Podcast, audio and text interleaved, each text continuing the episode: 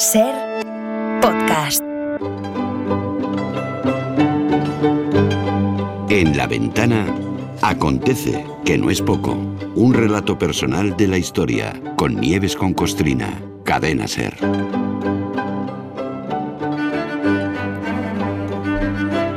Hola Nieves, buenas tardes. Buenas tardes, Carlas, ¿cómo estás? ¿Qué tal? Bien, bien. Estaba pensando que, que todos los países tienen, bueno, todos los países tenemos algún manchurrón de esos gordos en nuestra historia del que no se puede estar precisamente orgulloso, ¿no? Y en ese capítulo de las vergüenzas o de los errores, esos que decimos siempre que hay que conocer para no repetirlos, pues hoy nos asomamos, nos asomamos yo creo que a un clásico, ¿no? Que es Estados Unidos y su pesadilla de Vietnam. Bueno, pesadilla para ellos y para todos los que liaron en ese conflicto del que se cumple ya medio siglo, ¿no? De- del, del alto el fuego oficial, digamos. Sí, sí, sí, así es. Mañana, mañana hará 50 años que se firmó en París el alto el fuego en la guerra del Vietnam y la retirada del ejército de Estados Unidos, ¿no? Claro, pero claro, una cosa es lo que se firma en un papel, en un acto solemne, y otra lo que sigue ocurriendo sobre el terreno, porque Vietnam no se convirtió de la noche a la mañana en un remanso de paz ni en un paraíso, ¿no? Estados Unidos salió del charco, pero madre mía, había dejado todo empantanado, ¿no? La había liado muy gorda por meter las narices donde nadie lo llamó y la locura llevaba una inercia que se alargó hasta abril de 1975, cuando Saigón cayó en manos del, del ejército de Vietnam del Norte y todo el mundo pudo ver el caos. Imágenes famosas. sí, Oh, sí. tremendo, las evacuaciones de ciudadanos en helicóptero, desde edificios de apartamentos, de diplomáticos desde la propia embajada, ¿no? Eh, fue una huida a lo loco que supuso una tremenda humillación yanqui, además, porque se retransmitió por televisión a todo el mundo, ¿no? Todo atropellado, miles de vietnamitas intentando llegar a la embajada para ser también evacuados, saltando las vallas del aeropuerto de Saigón para subirse a los aviones americanos. Eh, mucha gente ya le estará viniendo a la cabeza otras imágenes Mm. Sí, porque claro. por- claro, es que volvieron eh, esas imágenes volvieron a la memoria de muchos cuando el caos se repitió eh, calcado en Kabul en, Hace en dos agosto. años, hace dos Claro, veranos, sí, sí. en agosto del 21, ¿no? Durante la evacuación de Afganistán. Bueno, pues el 27 de enero de 1973 Estados Unidos y Vietnam firmaron los acuerdos de paz que ponían fin a la intervención militar estadounidense que ya duraba casi 20 años, ¿no? Y que vino a obligar a Estados Unidos a reconocer la independencia de Vietnam. Así que hoy es un poquito evidente, pero bueno, no podemos decir good morning Vietnam, pero sí goodbye Vietnam. Good morning, Vietnam. No, esto no es una prueba de micro, esto es rock and roll. A rock and rollear desde el Mekong a Da Da Da Nang. Soy yo, suena película de Elvis Presley. Viva Da Nang. Oh, viva Da Nang, Da Nang me, Da Nang me, why don't they get a rope behind me? ¡Ey! ¿Demasiado pronto para cachondeo? ¡Eh! Demasiado tarde. Son las seis en punto. ¿Y para qué quiero el punto? Punto final, volvemos a la cama. Y hablando de cachondeo, ¿qué me decís de nuestro Martini Drivich? Gracias, Marty, por lo de la voz sedosa y suave. Parezco Julie Andrews. ¿Creéis que si yo fuera Buenos días, Vietnam, pero ¿qué demonios querrá decir eso? No sé, teniente, supongo que querrá decir buenos días, Vietnam. ¿Verdad que sí? ¿Y quién le ha dado permiso para programar música moderna?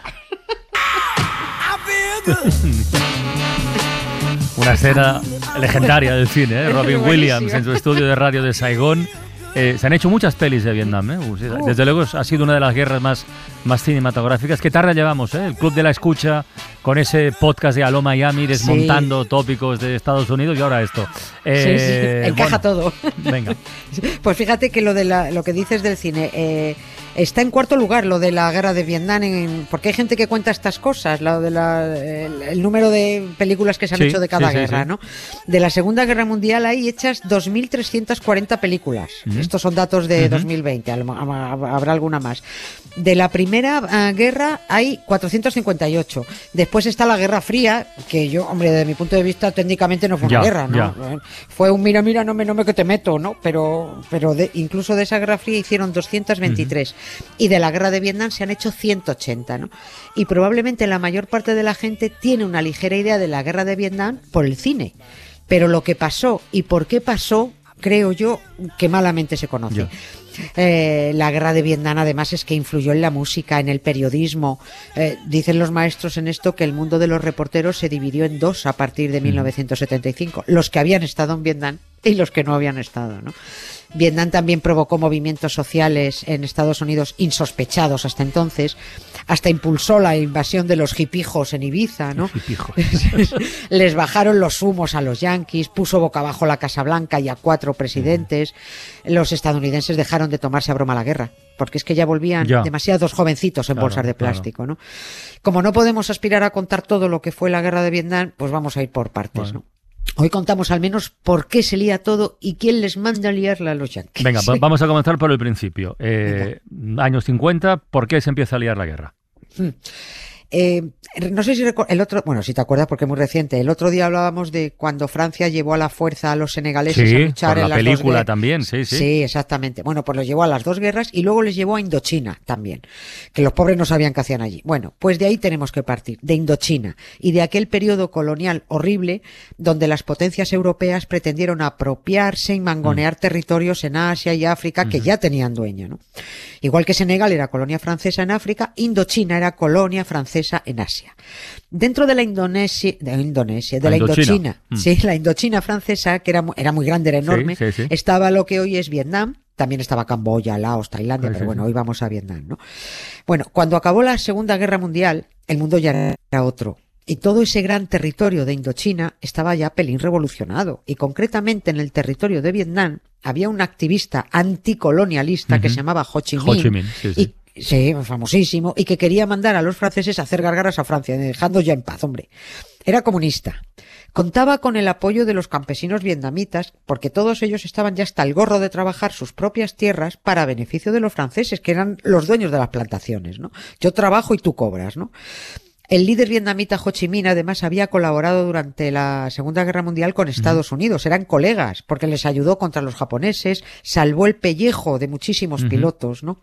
Como el presidente Yankee Roosevelt también era anticolonialista y le había dicho a Francia eh, más de una vez, oye, deja ya en paz a Indochina, que, que- que ya está bien, pues Ho Chi Minh se hizo ilusiones el hombre y creyó que Estados Unidos iba a apoyar a los vietnamitas para conseguir su independencia. Ah, ah.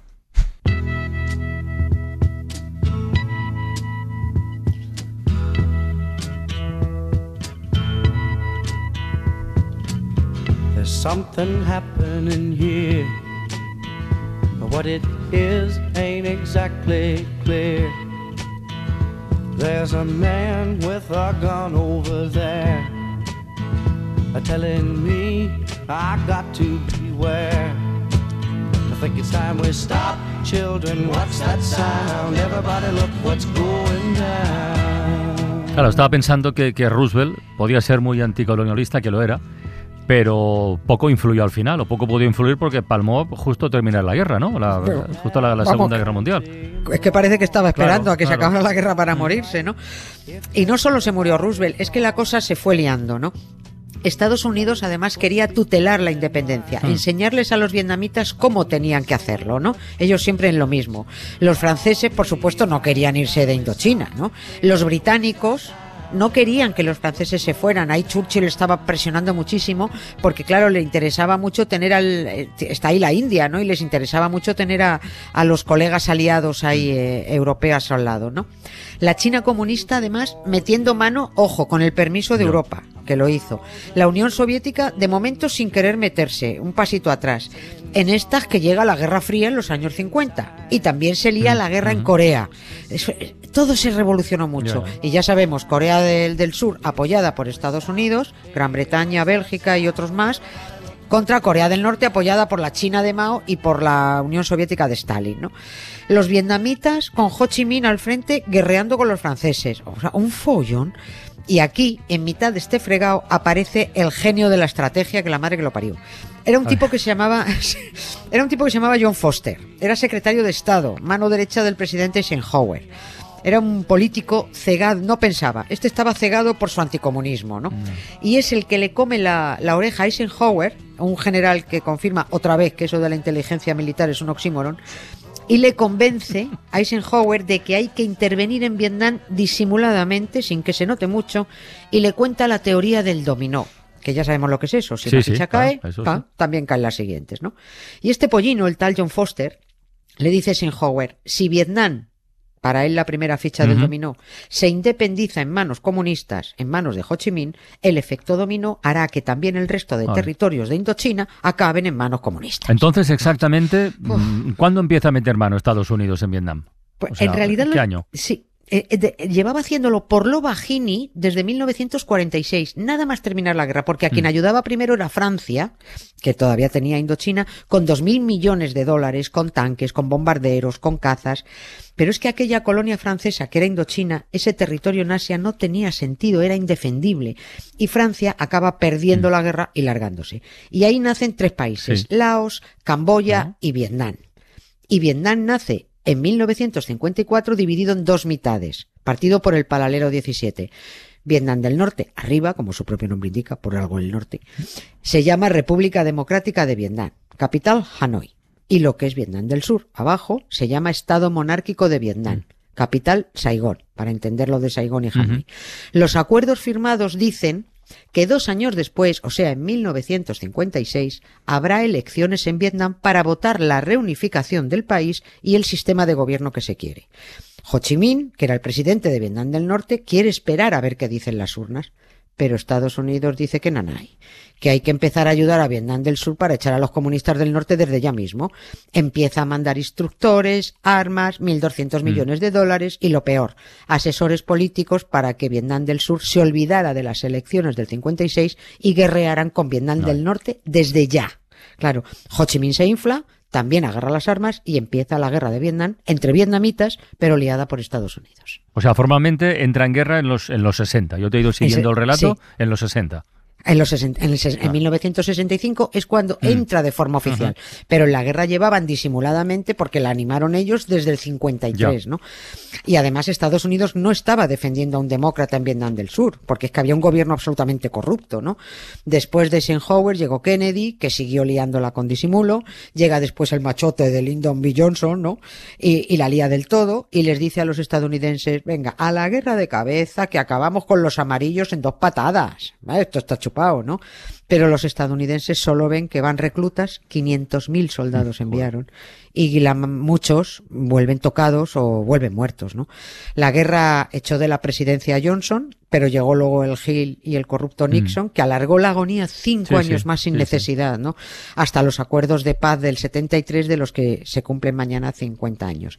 Y mira, yo creo que como ya hemos abierto boca y estamos calientes, la semana que viene volvemos a la guerra.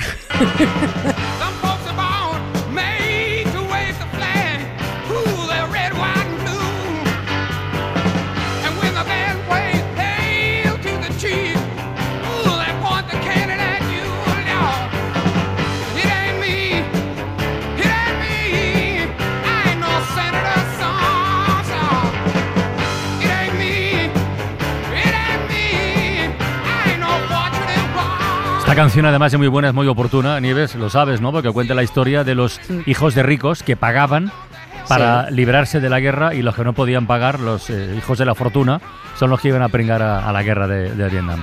Los hipijos que yo decía, efectivamente. Exacto, exacto. Bueno, pues nada, ya volvemos otro día a la guerra. Hoy tenemos fútbol. Eh, o sea que no solo... Qué raro. Sí, Copa del Rey, dos partidos muy chulos. No solo te despido a ti, sino que me despido de los oyentes y les digo que hasta mañana, que mañana abrimos la ventana en Guía de Isora, en Tenerife. Un abrazo muy grande y muchos ánimos. Adiós. Suscríbete Acontece que no es poco. Todos los episodios y contenidos adicionales en la app de Cadena Ser y en nuestros canales de Apple Podcast, Spotify, iBox, Google Podcast y YouTube. Escúchanos en directo en la Ser de lunes a jueves a las 7 de la tarde. Ser. La radio.